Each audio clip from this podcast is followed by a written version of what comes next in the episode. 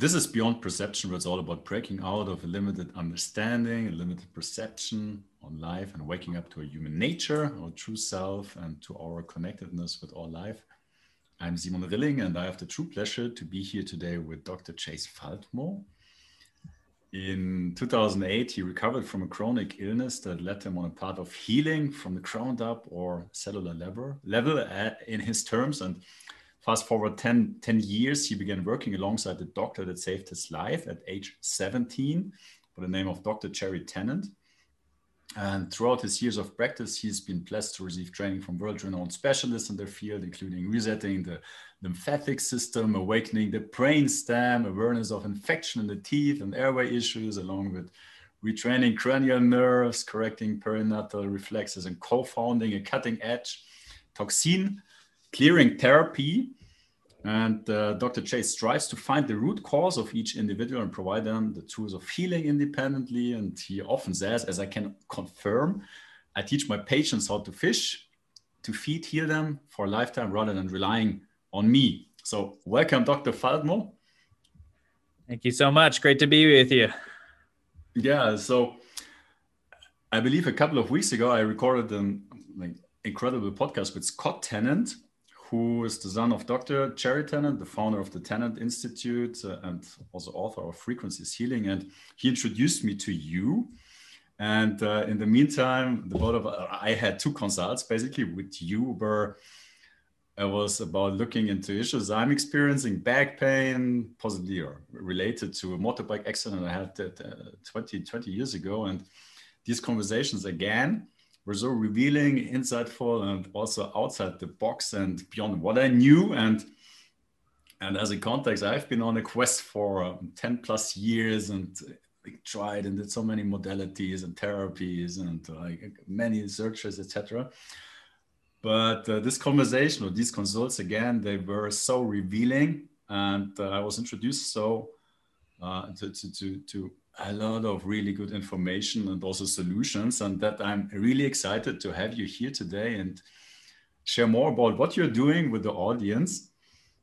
And i, I mentioned in the introduction um, briefly and before we talk about what it is exactly what you're doing and uh, why you're pioneering healthcare i would love if you like you to share a little bit uh, with us what led you on this path beyond conventional approaches and finding and working with uh, Dr. Tennant? Yeah?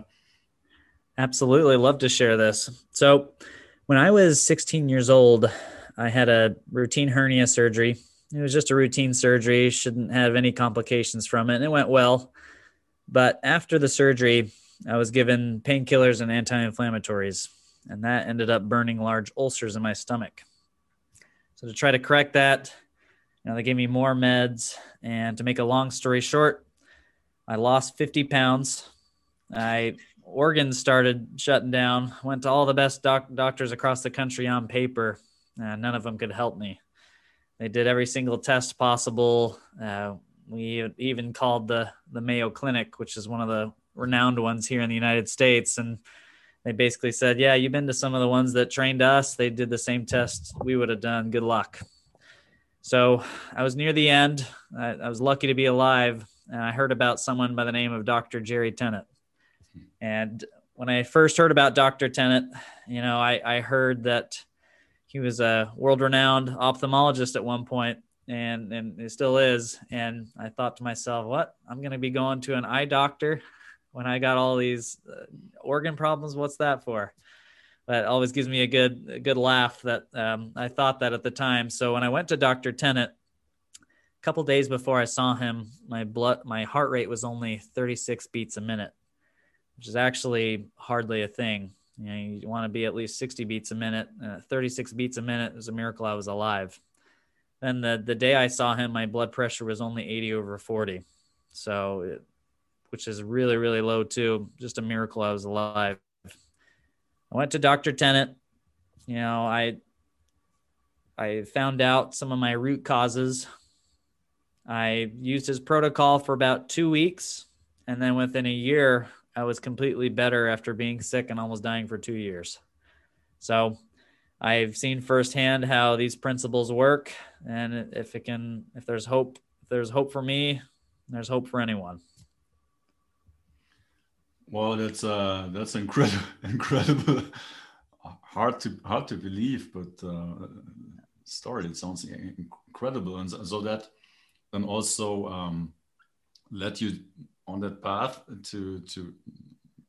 I believe you're a, a chiropractor too. To, yes.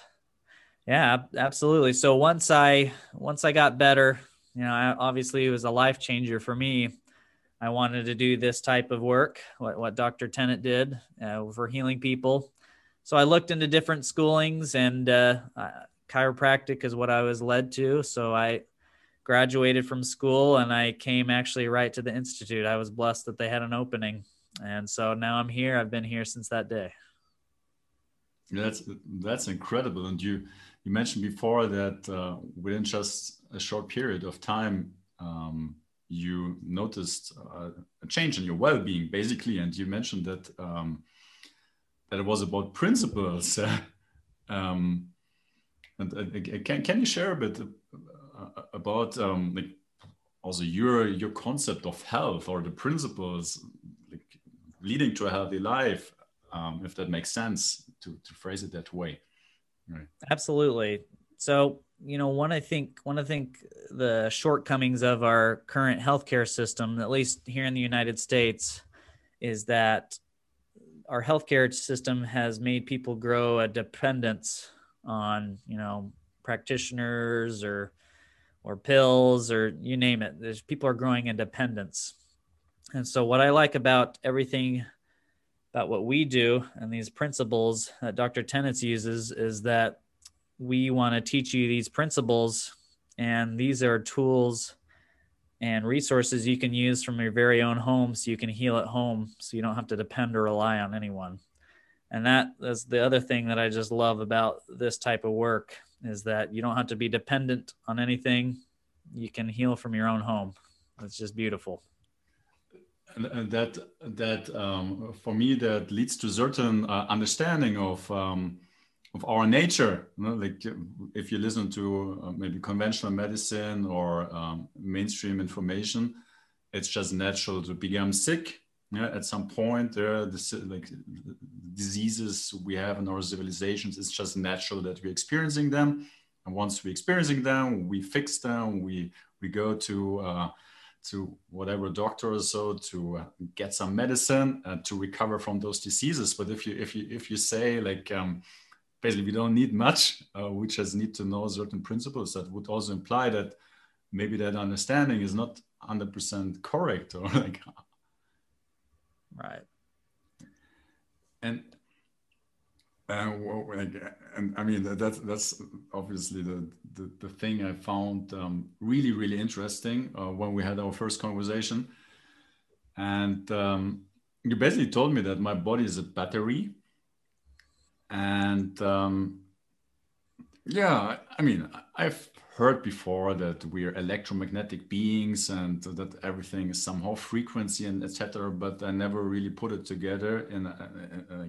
to to understand that I'm I'm a battery, and if that battery like that was what I got from the consult. So that if the battery is not working properly, the, then that manifests as as pain or disease. So that, that was what I got. I don't know if that's the right understanding. How, how would you, how would, how, how would you, how would you describe like, what's the, what's what's the underlying cause ultimately of, of disease or pain and um, what, what are the principles we must understand in order to be healthy well you, you come to a good point so we know that the body is self healing and regenerating. So it all starts at the cell. Our cell is our most basic unit of our body. Our cells make up our tissues. Our tissues make up our organs. Our organs make up our entire system. So your cell is one of your foundations. So, what does it take to make a new cell that works? Well, we know that your cells actually need certain pH, and pH is the measure of something that's like alkaline or acidic, but you can actually correlate it more closely to voltage, which is the measurement of electrons. So, all chronic disease and pain occurs when you lose that ability to make a new cell that works. So, if you can get the cell to work, if you can give it the energy it needs, then it can heal. I'll do a little share with you here.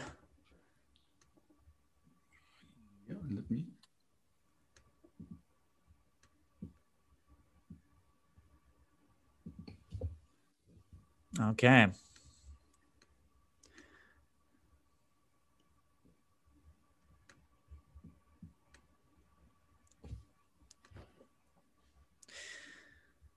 So what does it make to what what is what voltage does a cell need? We know that cells are designed to run at minus 25 millivolts.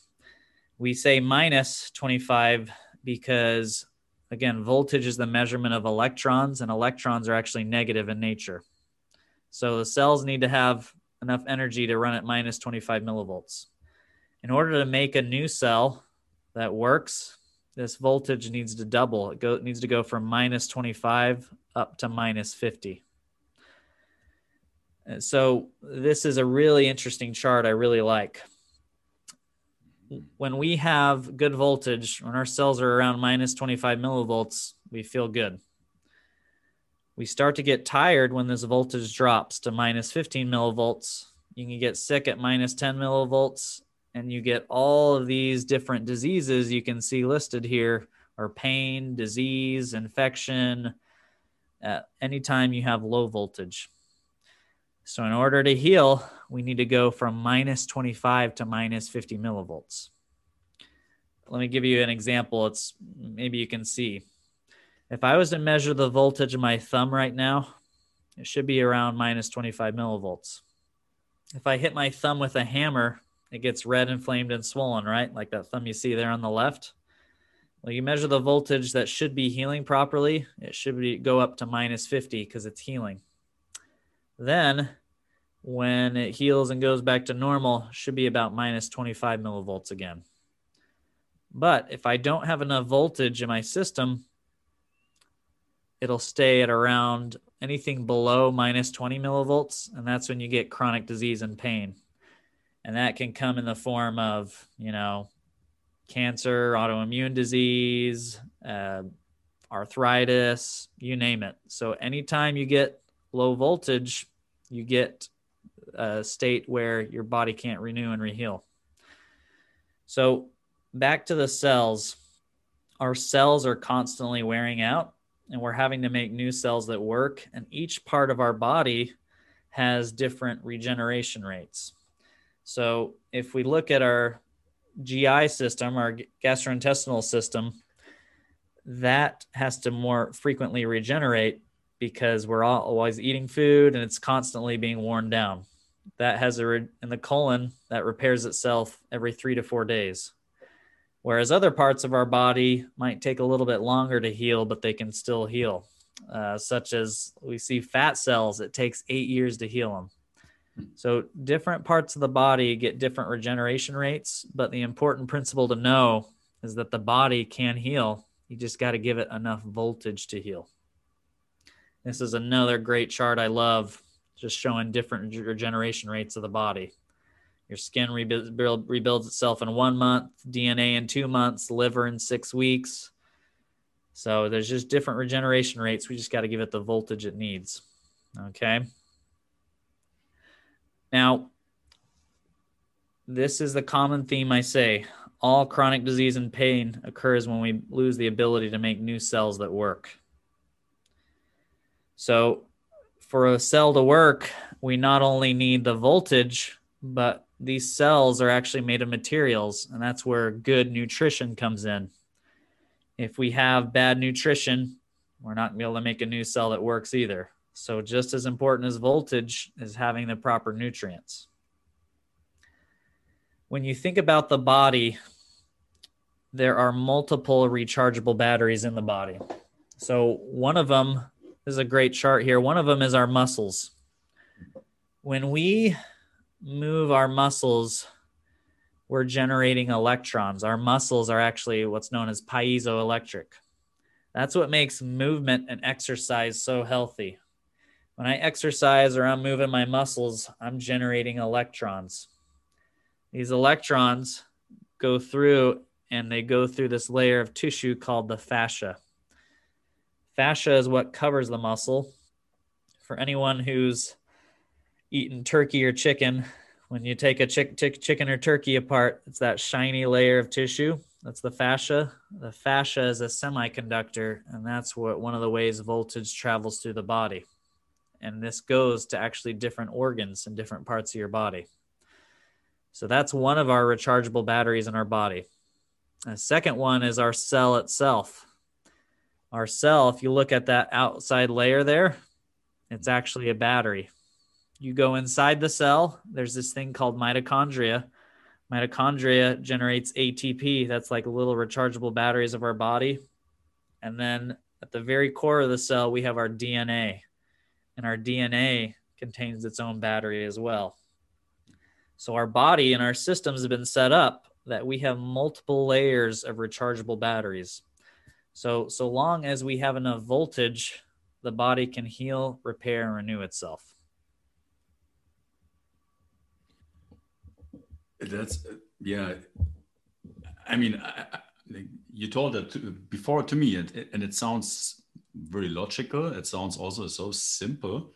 So um, yeah, the question comes to mind, and I don't want to interrupt you here. Like, why is nobody else talking about that? well, you know, I think there have been different.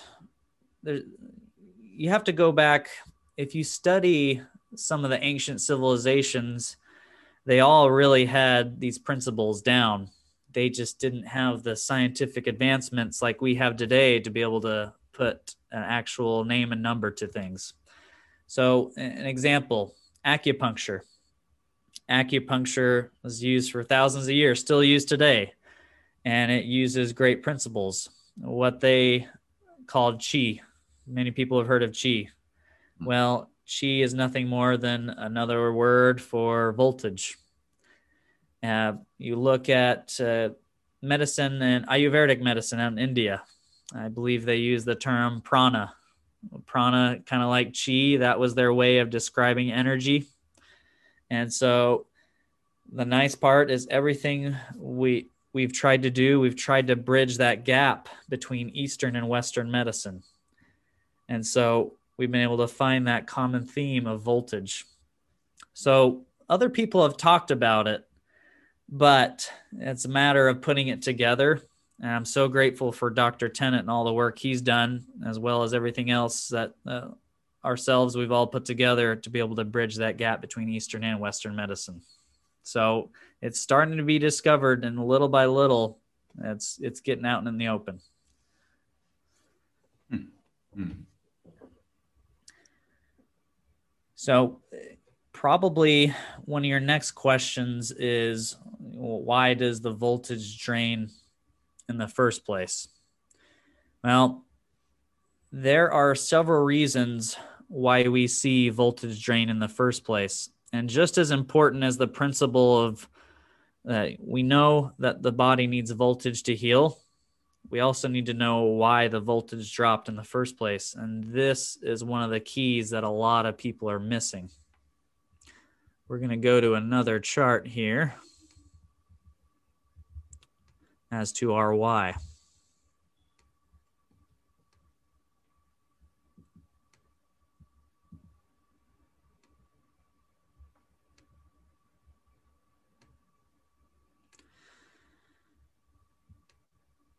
Now, there are five reasons why I see voltage drop in the body.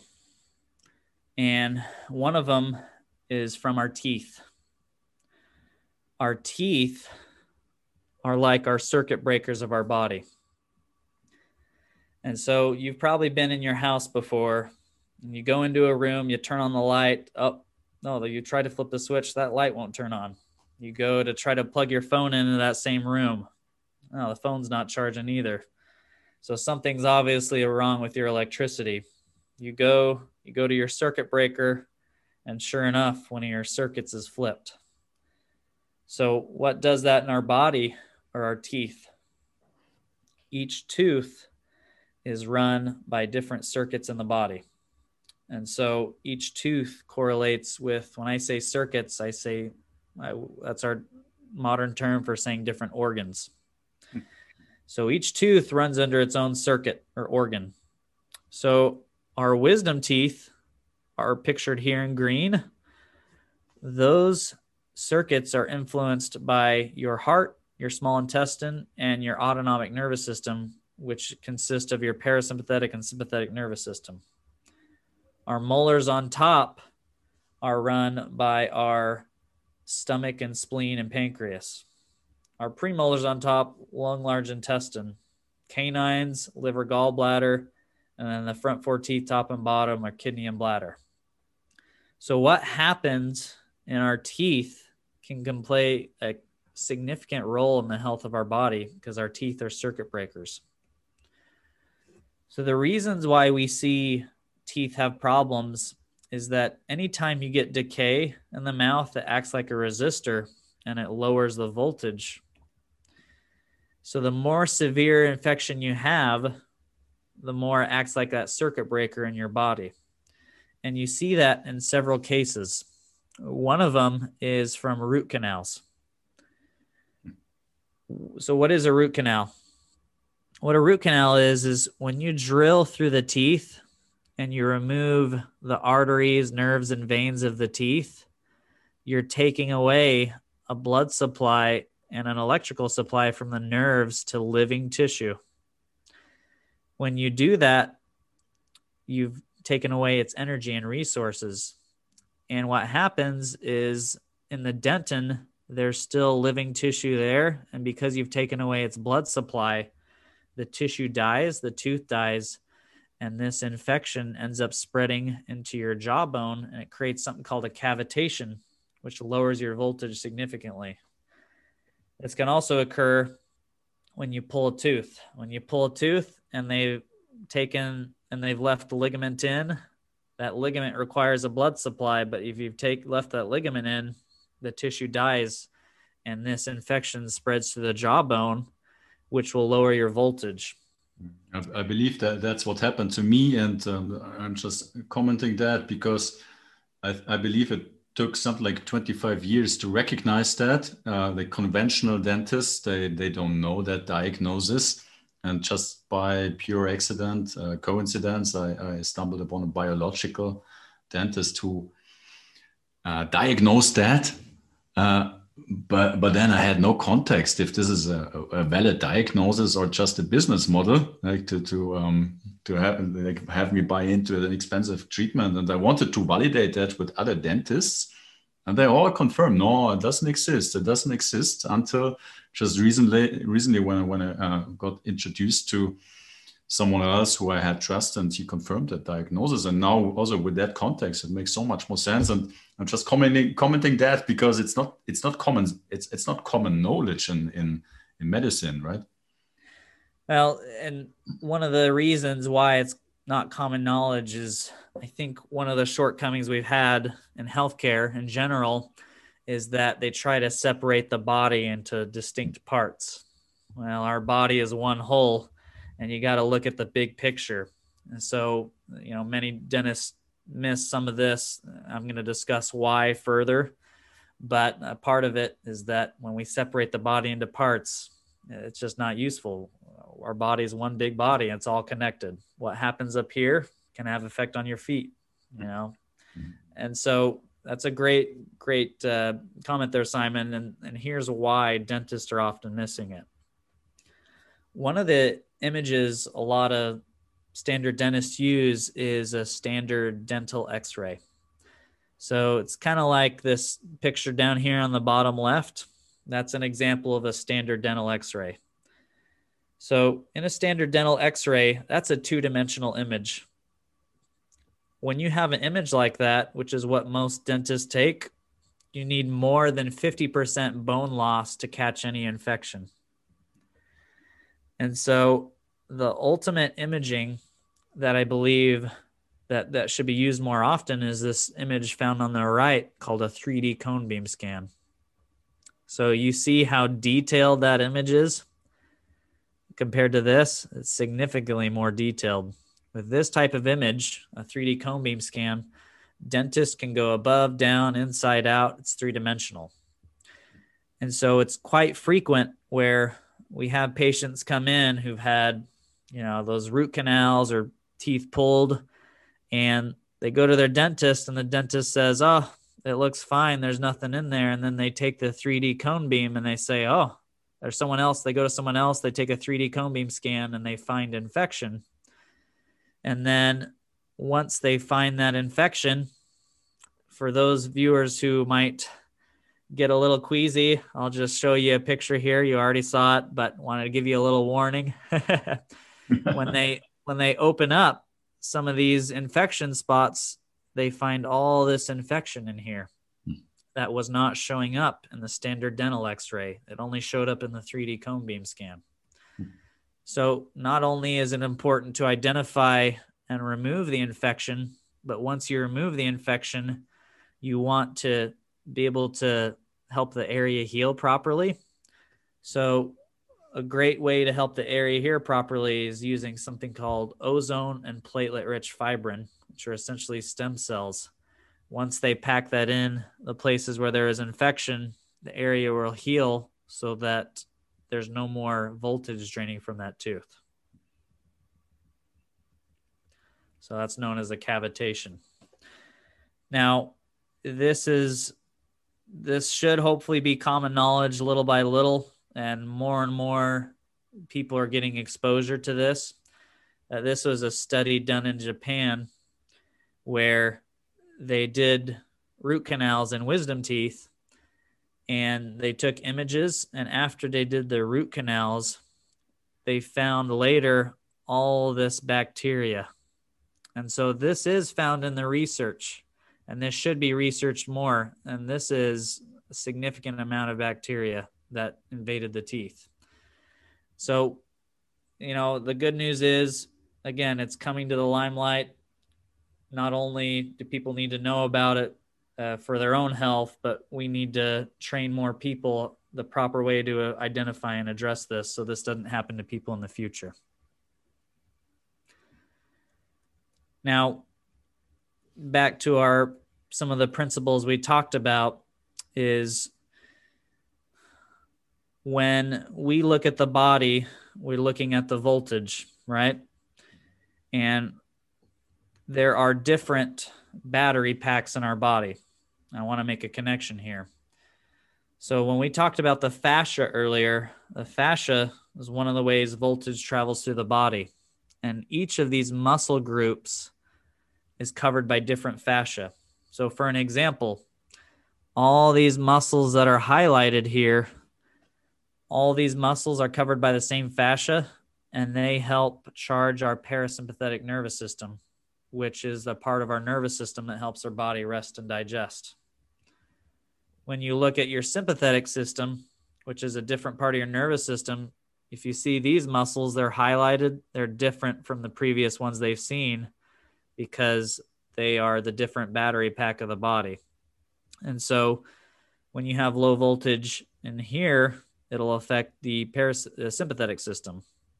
And each organ system has their own set of not only muscles that it influences, but also organs. So, an example is the stomach. Here, these muscles are influenced by our stomach circuit because they're all covered by the same fascia, but special branch goes to the thyroid, goes to the breast for females, and goes to the genitals for males. So, when you have low voltage in the stomach circuit, not only can these muscles be affected, but these different organs can be affected too. So, here's the connection to dental. A lot of the patients we've seen that had breast cancer will either have a root canal or a tooth or infection or maybe a metal filling in the top molars and the bottom premolars because the circuit that runs that is the stomach circuit where the breasts are. So when you know this voltage piece and you know the dental connection, you can find various root causes as to why people get chronic disease and pain in the first place. Mm. Now, what else causes low voltage? Well, another source of low voltage occurs from scars. Now, anytime you get a scar, whether it's from a trauma, like you get a surgery or you get stitches from something, or uh, even tattoos can act like scars. Is what happens is when they put a scar across an area and it goes through the fascia, which is one of the ways voltage travels in the body, that is like cutting a power line. When you've cut a power line, there's no energy going through. Hmm. So, what we've discovered is there's ways to test whether or not your scars, whether it be from surgery or trauma, are affecting your system, as well as tattoos. So, why do tattoos do this too sometimes? In tattoos, sometimes the carbon in the ink will go and it'll block the fascia acts like a blocker to the circuit. The good news is you don't have to remove the tattoo to get this fixed, but you got to figure out whether or not this is blocking your circuits and you got to fix it. So, an example here is a C section. For women who've had C section, when they cut through here, it cuts the fascia, which decreases the voltage in that system, which can cause them to have low voltage in their stomach circuit. And this can change depending on the part of the body. Luckily, you know, over time, your body can reconnect that electrical wire that was cut. There was just no energy going through. We use technology using something called the biotransducer with the biomodulator to help get energy back through in that area again. So that is another source of low voltage. Uh, or another cause, I should say. The other one I see often is thyroid problems. You know, luckily, Simon, for you, you're I know you're out in Europe. Uh, Europe, for the most part, has more clean practices than what we have here in the United States. But there are there have been so many toxins in this in our environment in our water in our air that it's really affected our thyroid hormones. Because one of the things that our thyroid uses is iodine. And why thyroid is important for our voltage is that thyroid will dictate the amount of ATP is in your mitochondria, which is one of the little battery charges of our body. So, thyroid problems are very frequent because of not only the toxins that our bodies get exposed to, but a lot of our diets are very deficient in iodine. Hmm. Now, the last piece, or one, the second to last piece that's very important that influences voltage is emotions.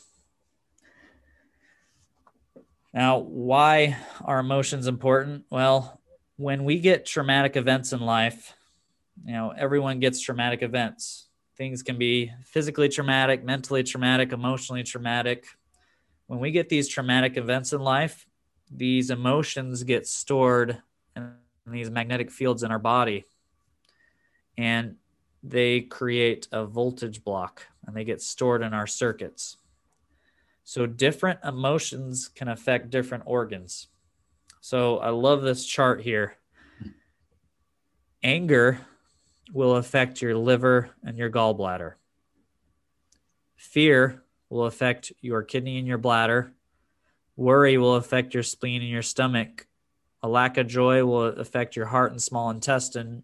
Grief will affect your lung, large intestine, and anxiety will affect your sympathetic and parasympathetic system.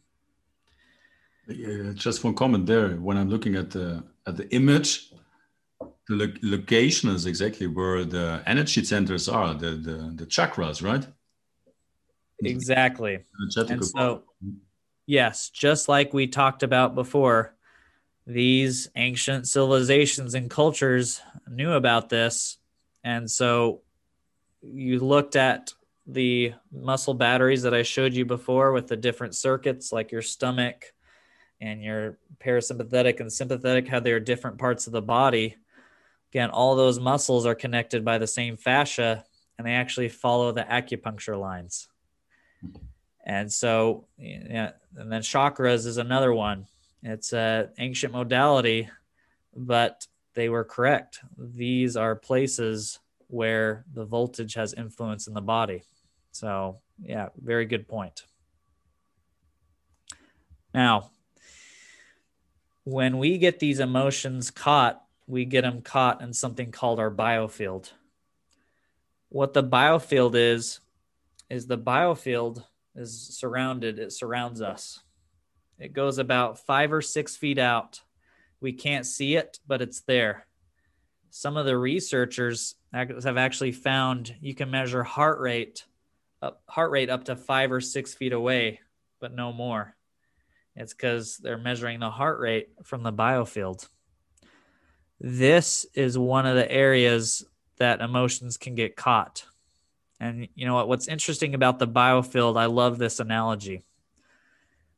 Many of you have probably been in, in like a store or been somewhere and you haven't ever talked to this person, you haven't touched them, but you can feel their energy. The reason you can feel their energy is you're feeling it in their biofield. You don't have to touch the person or talk to them. You can feel negative energy from people because all this information stored in the biofield. Now, one of the techniques that uh, my colleague named Eliana Ceballos does is these emotions act like static in the biofield. And so you can use sound and you can hear where the static is occurring hmm. and you use sound to retune this emotion into being just a memory. So, an example I have that I've seen from people is I know people who've had a traumatic car accident where every time they would drive past the place of their car accident, they would get almost physically sick because the memory and the emotion the emotion of that memory was getting caught in their biofield and it was stuck there. They go and they retune this emotion into being just a memory. The next time they pass the place of their car accident, they still have memory of their car accident, but it doesn't make them physically sick because the emotion has been retuned into being just a memory. And like, here, out of curiosity, is that I mean, like, we all experienced to some extent emotional trauma in our lives. That's a kind of part of the human experience. So, with this with this um, um, approach or this modality, can you can you release all emotional trauma, or is this tied to specific uh, trauma from accidents or a specific situation, or like when you say you can you can measure or you can you can uh, see uh, the the static in that biofield like like literally you can see all emotional trauma? Well you can't see it you can hear it and you can hear it in the sound. So one of the things that I should discuss a little bit about is something called polarity. Let me back up here.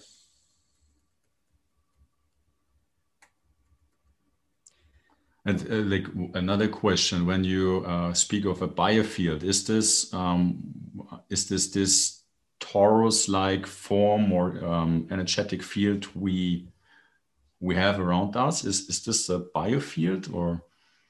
Yes, yes. This that torus of energy around us is the biofield. So, one of the one of the things that has not caught up, not all the scientific devices for measurement have caught up yet. I'm I, I look forward to the day when we're able to actually pinpoint like where exactly in the biofield using actual visual we'll be able to find these caught energies but at the time, we at least know that you can hear it through sound. And so when when my colleague when she does this work, when you go through the biofield, there'll be a, a traumatic event. It has a different sound to it. For some people, it's overly loud. For some people, it's low. But when you correct it with sound, you see the sound improve in it.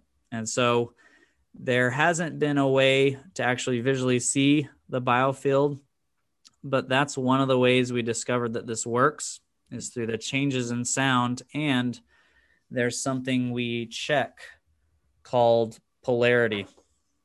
So when voltage, when our body is essentially a, a big stack of rechargeable batteries, like I have here. Mm-hmm, mm-hmm. When the voltage drops to zero on this battery, what happens is the polarity flips. Uh, this battery, the plus and minus end, flip upside down. So if I was to measure the voltage, if I was to try to charge this battery with the polarity being flipped upside down, it would not hold a charge. Hmm. So one of the ways that we can measure polarity is through this. In the presence of electrons, metals, crystals, or a platonic solid such as a sphere will spin. Mm-hmm. So this part of the battery is one of the ways, one of the parts where voltage is coming out. Mm-hmm. If you can see my screen here, if I need to stop the screen share, I can. Yeah, maybe that's the best. Yeah. Uh-huh.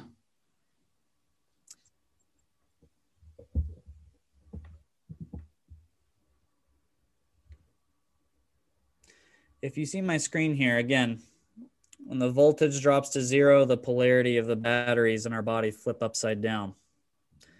So we, so if I was to try to charge this battery, it wouldn't hold a charge because the battery's upside down. Just like the batteries in a flashlight. If you put batteries in a flashlight and one of them's upside down, it's not going to work as, as, like it should. Mm-hmm. So one of the ways we measure polarity is through this thing. In the presence of electrons, again, crystals, metals, or platonic solids can spin. So when I hold this over this part of the battery, this part of the battery, electrons are coming out of when I hold this over here, it spins clockwise. This is the part of the battery where electrons are being stolen or sucked up.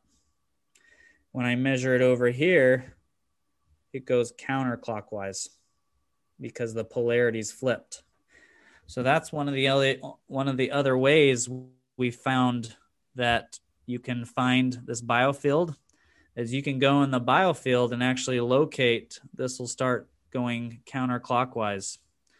And then when you fix it through the scalar energy using either scalar energy or sound it goes from counterclockwise to clockwise. That's when you know the polarity has been corrected and the emotion's been retuned into being just a memory so you would use the or hold the sphere above someone's head and then check in which direction the sphere is um, turning. And exactly. that's how you would say like, uh, okay, like here the polarity is flipped or. Exactly. And so that is that's how you can check polarity at the body. And the beauty of it is again, it's something you can do at home. And in some of our trainings, that our sister company Senergy does, we teach you how to check polarity. And once you figure out which polarities are flipped or which voltage is low, there's ways to correct it, which I'll discuss later. But we also want to figure out why the voltage dropped in the first place mm-hmm. that created the voltage to drop in the first place that caused the polarity to flip. So the emotions are the other aspect of it. Now, back to the emotions there.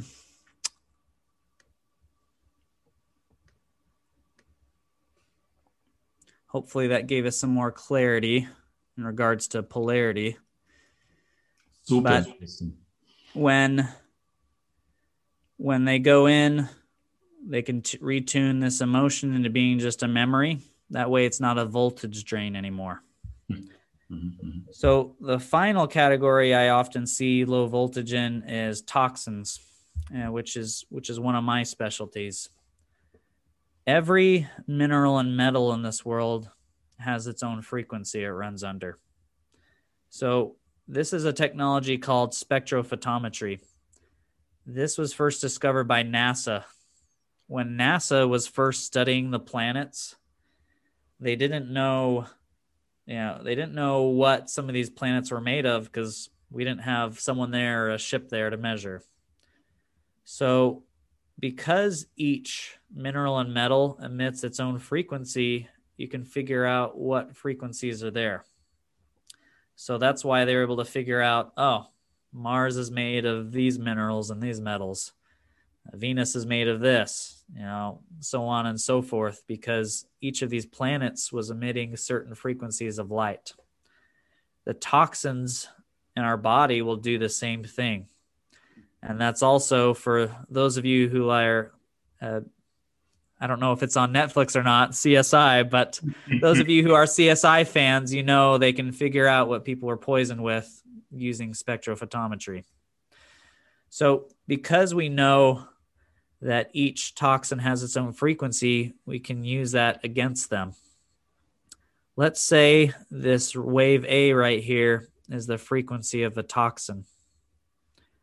What we've been able to do is we've been able to digitize remedy frequencies to toxins like the blue wave. When you introduce the blue wave to the red wave, you see how they're opposite?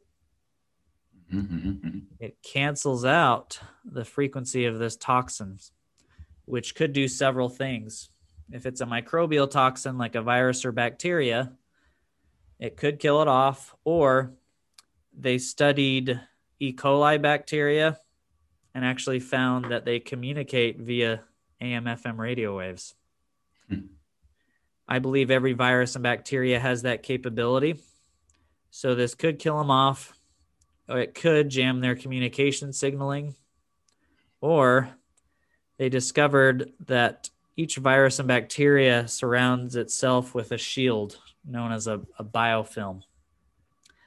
Uh, biofilm, it's like a shield, it blocks the immune system from seeing it, and it's like its little hideout for these viruses and bacteria. So, this could also be a biofilm or shield buster by putting reverse frequencies in. The other way this could work for chemical, metal, or airborne toxins is that let's say my hand here is a cell. Some of these toxins act like a magnet to our cell, and that's why they say stay stuck in there and it lowers our voltage. Well, in order to decrease, in order to demagnetize something, you put a reverse frequency in, it'll demagnetize it that way your body can take care of the rest. Hmm. So the what you what you kind of talked about earlier simon i like you said is that these are principles. Once you look at the body from a frequency perspective as well as toxins you can use frequencies against them. And that's the beauty of all this. That also implies like, that if everything is frequency, everything has a certain frequency. Every disease has a certain frequency, but then also every disease can be possibly reversed by having the right adequate counter frequency. Correct. Correct. And so that's the other important part as what you need to do to correct this low voltage, right?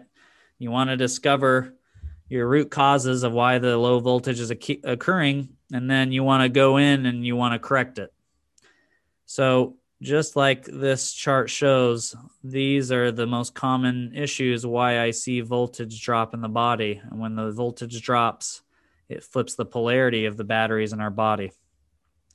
So there are two things in this world I've seen that can correct polarity, meaning Let me just let me just ask again, what are the, the two most common reasons uh, for drop in voltage? The two most common reasons in my eyes are a dental infection and emotions. Those are the two most common I see. But for everyone, each everyone's different though. Mm-hmm. Uh, some people have one of the categories, some people have all of them, and not everyone has every single one, but these are the most common causes we've pinpointed for low voltage in the body. Now, in order to flip this battery into the right position or correct the polarity, two things I've seen that can do this. One of them is something called a transducer. A transducer uses a waveform known as scalar energy. So there are two different waveforms in this world there's electromagnetic energy and there's scalar energy. Electromagnetic energy is basically what everyone's using man made right now, but scalar energy is an advanced waveform. They actually do believe they used it anciently. If you go inside some of the pyramids of Egypt and you look up, some of those pyramids don't have any evidence of any soot from smoke. You know, when you burn a fire and it turns a chimney or turns the wall kind of a brown or black color. Some of those pyramids don't have evidence of that. Well, if they didn't burn fire to see and they didn't have windows, how in the world did they see inside the pyramids? They now think they had their own lighting sources using scalar energy. Uh, because you look at some of the murals in Egypt and people are holding what looks like a light bulb. Hmm. So they're they were far more advanced than we might give them credit for. Plus, it's amazing how long some of those pyramids have lasted, even to our day. The another person who used scalar energy, many people know about someone by the name of Nikola Tesla. Nikola Tesla, he created alternating current. We wouldn't have our modern electrical systems without him. But he, after he developed that, he used scalar energy. He called them non Hertzian waves. And he actually, they say he developed free power for the whole world using it. But those who were investing in him, it wasn't of their best interest. So that got lost. So, what scalar energy does from the biotransducer is is a waveform more like this. It, what it does is it corrects polarities. Hmm. And so that's one of the ways polarities get corrected. I've also seen that different different blends of essential oils can correct polarities as well. But healing the body doesn't end at just correcting polarities. Once we've corrected the polarities, we need to increase voltage so that so that the body and cell can heal. And so that's where you need electromagnetic energy so one of the things that Dr. Tennant invented is something called the biomodulator. And what the biomodulator does is it sends healing frequencies into your system, but it's like a computer. It reads how your body responds to it and it adapts how the frequencies are sent in based on your body's needs, which will charge the battery up. I think of it like a jump starter for your car if your car's ever come in with a dead battery, you need a jump start. The biomodulator can be a great jump start for people. But there's other ways you can increase voltage in your system as well. One of them we discussed earlier movement and exercise. When you're moving your muscles and you're exercising, you're generating electrons to help go to some of your organs too. Another way like, is uh, like, go ahead. I, I mean, before having met you, I would have thought like exercising is uh, is using my energy. I'm expanding my energy, but that seems not be to be like an accurate understanding. No, I know, and that's a that's a common misconception. But I'm burning calories, so like I'm losing body fat, and like that that would be like possibly the understanding of most people, no? Yep, and and absolutely, and they that's what's amazing is that once you understand this knowledge and i think that's one of those common misconceptions. And I believe it's a way to maybe give people an excuse not to exercise. But in my eyes, exercise is so important for not only increasing your voltage, but it's also great for your lymphatic system, which is your sewage system your body. So hopefully, this gives people some extra motivation to get out and get some kind of movement. Now, another way I've seen that voltage increases is putting your feet in the grass and dirt. I call it God's way of charging. Some people call it Mother Nature's way. But we wouldn't have life on this earth without lightning. When lightning strikes the earth, electrons go into the earth. So when we put our feet barefoot in the grass and the dirt, that's one of the other ways that charges up our system. The only hard part about this is uh, I know you might live close to snow. For those who are in the winter time, it's kind of hard to put your feet in the grass and the dirt, right? so that's why we come up with other means and resources to help recharge your system and jumpstart your dead batteries. Yeah, I think the majority, at least I'm living in Switzerland, the majority of people here probably would not walk barefoot. yeah. yeah. I I know I couldn't do it up there, but I'm just a warm blooded Texan now. Mm-hmm. mm-hmm. so, you know, back to the big picture. What we talked about earlier, our healthcare systems made us rely you know, on on pills, on you know certain things to get us better, going somewhere all the time. But when you look at these principles of low voltage, you can figure out why your body's sick in the first place. You can figure out what to do to correct it. And you can use some of these principles of recharging your body back up so that the body heals. That's what I did. It works for me.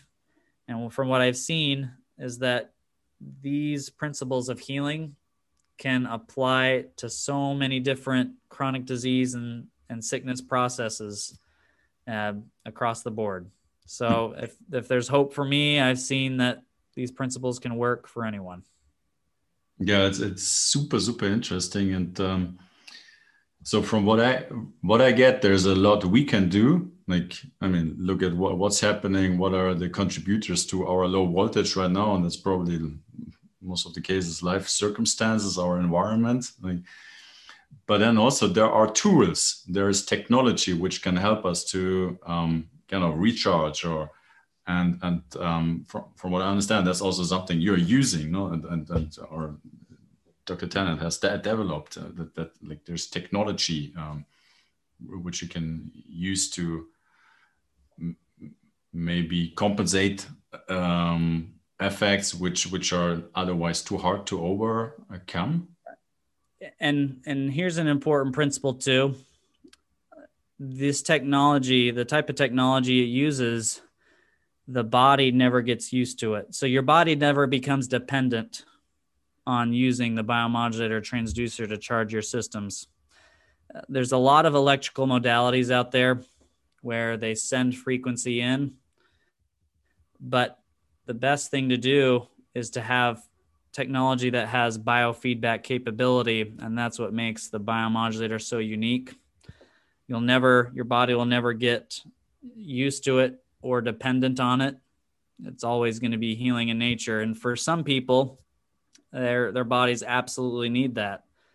Uh, so for there's some people who come in so sick you know, one of the ways we know that charges up the body is through exercise, but there's some people who are so sick they can't exercise yet. You just got to start here and slowly but surely you just increase the voltage and they heal and then they can use multiple modalities to recharge. But the technology is there for a reason and that's why I'm very grateful to have it. It can be a great jump start. Mm-hmm, mm-hmm, mm-hmm. Super, super, super Interesting. So, um, and one of the things I, I have been enjoying with the two consults and also the other conversation with Scott Tennant is that um, on on the one hand, like a lot of information, a bit, a lot of knowledge, a lot of um, things I can do for myself, and also, um, I mean, you you shared with me uh, your your kind of mission statement to empower people to to become self-reliant. And one of the things which, since our last consults, I have been having a lot of fun with because you have, you've been looking at uh, um, the state of my cranial nerves and um, you've been evaluating them through uh, telemedical um, consult like a zoom session and instead of prescribing fancy tools or an expensive uh, treatment or so you offered me kind of a way to rehab my nerve nerves, which was um, let's say it really economic uh, and a lot of uh, fun. Yeah, can, maybe you can share a little bit about that because that's also one of the things. Um, which might be also a misconception in, in uh, today that um, like we don't we we like need like the uh, like some some kind of treatment or some like uh, uh, special machines, technology. Otherwise, we cannot do anything. But what you shared with me and what you instructed to me is like, I mean, there's no no excuse whatsoever to not do it. Yeah, it's it's so simple and basic, and it's it, it seems so almost a bit ridiculous to be honest. Yeah. But, but it works. It works. Yeah. So like maybe you can share that as an example. So how how how simple it can be. Yeah. To, to yeah. Absolutely. So, you know, I, I want to give credit where credit's due. Uh, so, just like Dr. Tennant has founded a lot of these principles as in regards to cranial, in regard to cranial nerves, one of the experts I've learned from before, who you'll have to meet someday, Simon. Her name is Lois Laynee. She's out in Arizona of restorative breathing. I learned some of my techniques of cranial nerves from her. So the cranial nerves are very, very important. We got our cortex of our brain, that's our thinking part of our brain. That helps us to go and that's our thinking part of our brain, helps us problem solve, you, name it. Below it sits the brainstem. And out of the brainstem comes cranial nerves. There's 12 of them. These nerves receive information from the outside world, and based on the information they receive, they send a message out. These nerves are important because they they actually fire everyday function. Blinking, breathing, swallowing, you name it. Now, a lot of people's nerves are deficient nowadays because of various practices. Uh, one of them is we get head traumas or we get concussions, car accidents, get knocked out. When we get these head traumas, it throws these nerves off. I've seen that toxins can throw these nerves off, braces, uh, which is another random one. They're near drowning experiences. All these things can throw these nerves off. And when these, or, go ahead. We also live in a high stress environment, a society yeah. which is competitive, like competitive, and it's about like competing with each, with each other. So there's not really a lot of time uh, to rest in uh, most uh, most people's life, and I could imagine that that high stress level is possibly not a good situation um, for the state of our nerves. Exactly, and that's a that's another key one. Thank you for bringing that one up. Yeah, high stress uh, kind of goes back to our emotions we talked about earlier. So yeah, all those things can really shut these nerves down, so they don't function like they should. And when these nerves aren't functioning right, we don't get enough oxygen in our systems. Hmm. Just as important for voltage for healing is oxygen. So if you're not breathing well at night, you know, when you're during the day and afternoon, you're probably conscious about your breathing. But at nighttime, when you're asleep, which is a good time to heal, if you're not breathing right, you're not going to heal like like you should. And so, an important part of getting your breathing right is making sure these nerves are activated. So, one of the techniques I've learned from from Lois, who I mentioned earlier, is how to test those cranial nerves. And based on the test, you can give patients uh, exercises they can do to help retrain these nerves so that your body has more efficient energy. Because when these nerves are off they also play tug of war with each other which is another energy drain so that your body doesn't have enough voltage for healing.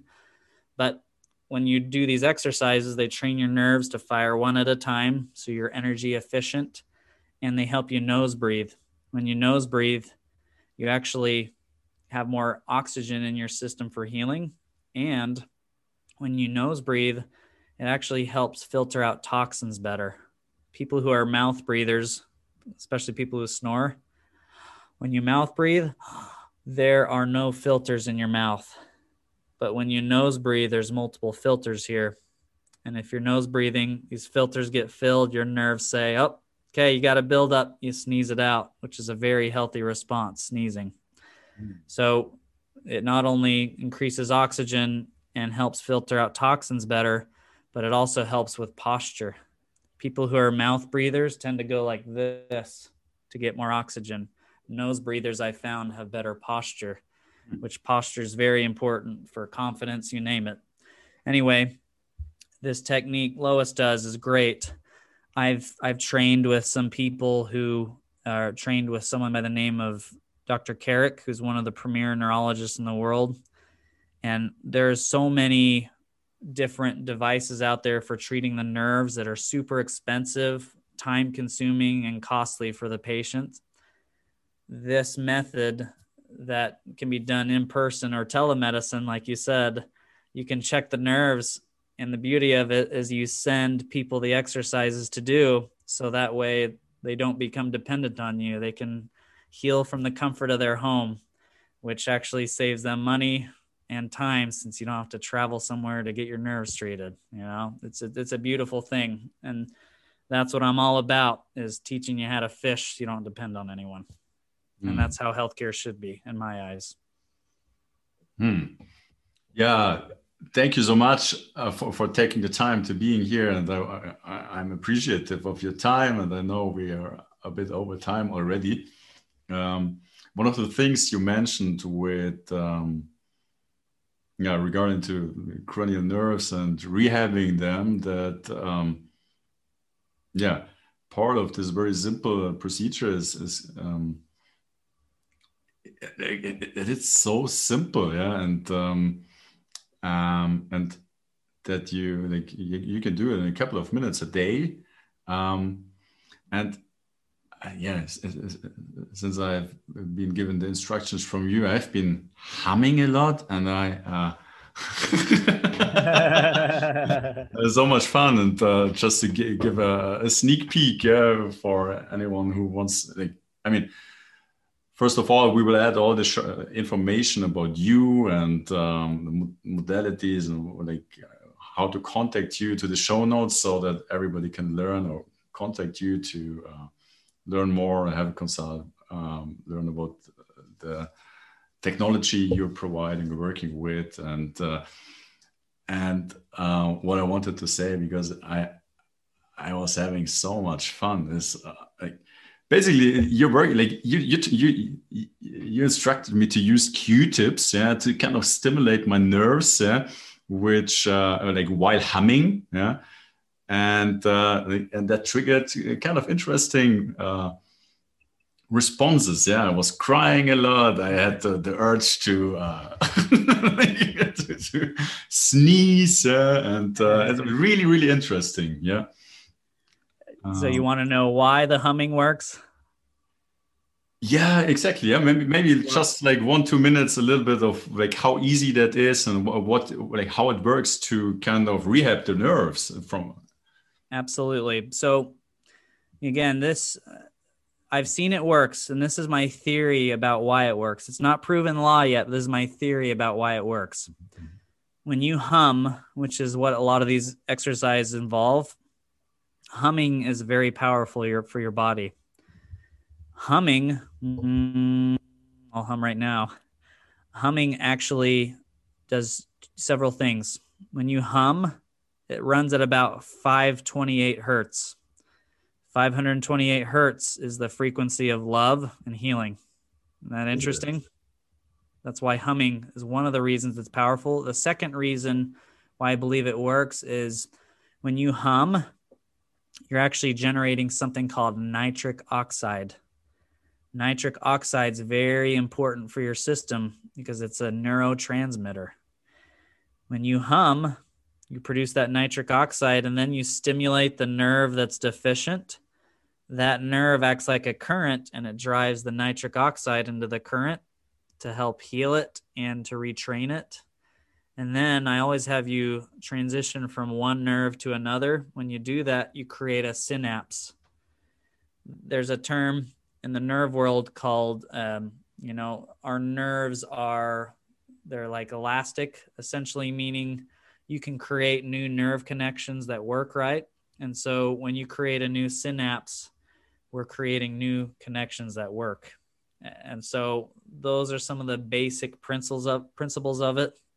Again, as you said, it's so simple and really the body's not complicated. You just got to simplify things and it does miracles. Hmm. Yeah, super interesting. And a question to you Would you say that no matter where you are, what the state of your health is, or what you have been diagnosed with, there is still something to do? There's always something possible? Yes, absolutely. That's the number one thing I people think people need to hold on to is hope. You know, when I was sick, as a patient myself in the past, you know, I tried every single modality possible and they didn't work and it got discouraging after a while. Hmm.